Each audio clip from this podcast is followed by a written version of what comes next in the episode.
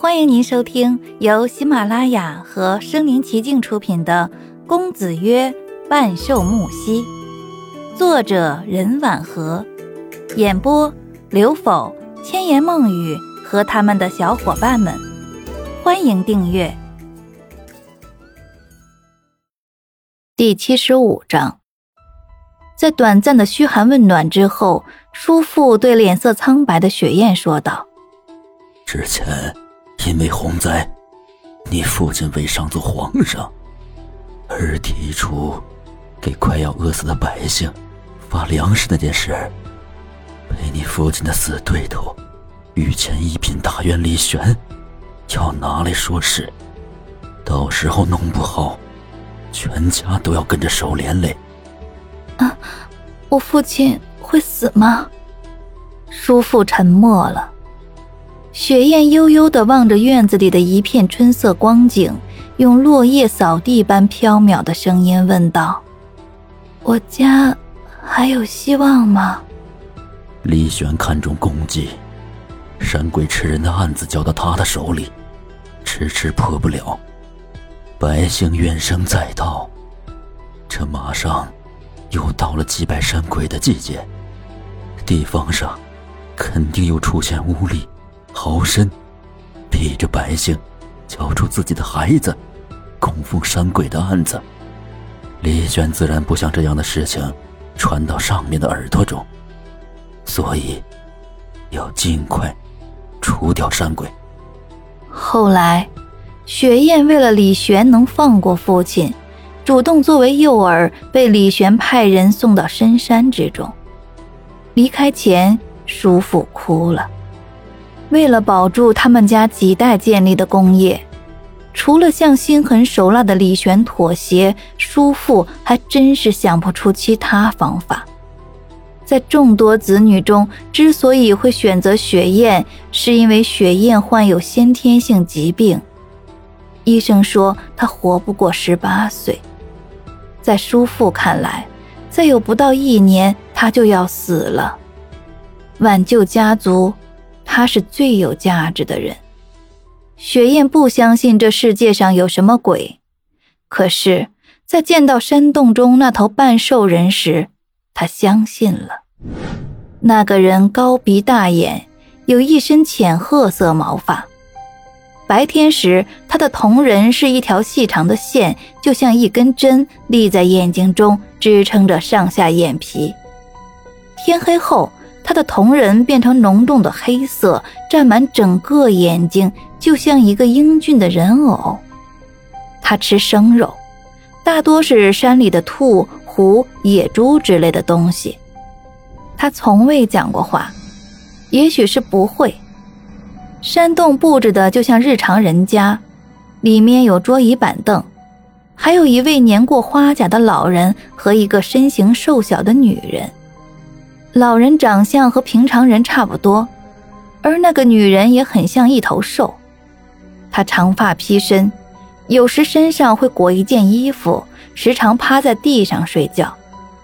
在雪雁被送来那天，这个女人就咬破雪雁的手指，被那个男兽人给一巴掌打开了。女兽人嗷嗷的叫着，躲到一边，从此不敢再碰雪雁。那个老人虽然面部狰狞，从不讲话，但对雪雁还算不错。他吃熟食，也会给雪雁盛一碗。有一天，雪雁在洞中的地上画画，男兽人就蹲在他身旁看。雪雁对他说：“这是我家，有父亲、母亲，还有哥哥、姐姐、弟弟、妹妹。”还有个开满鲜花的花园，夏天我喜欢坐在树下看星星。那天晚上，南兽人就将雪雁带出山洞，他们坐在山顶上看星星。雪雁手指天空，对南兽人说道：“你看，那是星星。”南兽人望着天空，发出干涩沙哑的声音：“星星。”对，是叫星星。他咧开嘴，使发音更清晰。星星。南兽人在雪燕一遍遍的教授中学到了“星星”二字，那是他第一次感受到人类发音的奇妙，他快乐极了，抱着雪燕在山顶手舞足蹈，就像快乐的小鹿在跳舞。后来，雪燕给南兽人起了个名字，他征求南兽人的意见：“你叫木西怎么样？”南兽人一副困惑的神情。山有木兮，满眼苍翠，那种美是壮美。木兮啊，你要记得，你是大山的守护神，你要守护好山里的每一个生灵，就像守护我一样。你看，你对我好，我对你好，你对他们好，他们也会对你好。男人重重的点头，他接受雪燕给的名字，那就像上苍的恩惠。后来，南兽人渐渐学会人类的语言，能与雪燕进行交流。与此同时，那个老人也对雪燕露出了笑容。虽然女兽人不喜欢雪燕，但有时也会在旁边悄悄学习说话。女兽人也有名字，叫灵儿。学会说话之后，雪燕了解到那个老人是南兽人的祖母。南兽人的父母都被人类捕杀，他们是从很远的地方迁入这片山林的。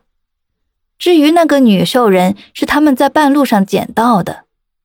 祖母希望木西能和灵儿结婚生子，延续后代。可是木西爱上雪燕，为此他剃掉全身的毛发，特地下山混入人类的世界，弄来新衣服回来送给雪雁。他说：“我想娶你为妻。”说着，木西将红色的新郎衫穿给雪雁看。我看城中娶亲的男人都穿这样的衣服，喜欢吗？雪燕虚弱的点点头，脸上挂着美好而又凄美的笑容，可心里难受得很，因为幸福近在咫尺，他却要不得。木西将新娘服披在雪雁身上，你也试试。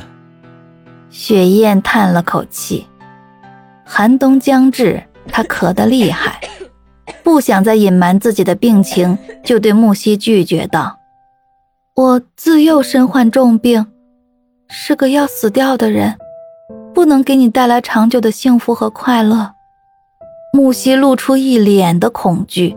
他抓紧雪燕的手，生怕下一秒他就会离去。晚上，他将雪燕抱在怀里，眼睛瞪得圆圆的，生怕死神会从睡梦中将雪燕带走。随着咳血的次数越来越多，木西祖母外出采摘山药给雪燕喝。再后来，木西下山去寻药。因为没有钱，他抢了药铺的很多药材，回来之后又不知道拿哪些药给雪燕喝，后来又将药铺老板抓来给雪燕医病，渐渐的，全城开药店的老板都被吓跑了。本集播讲完毕，欢迎点赞收藏，写评论还有红包可以领哦。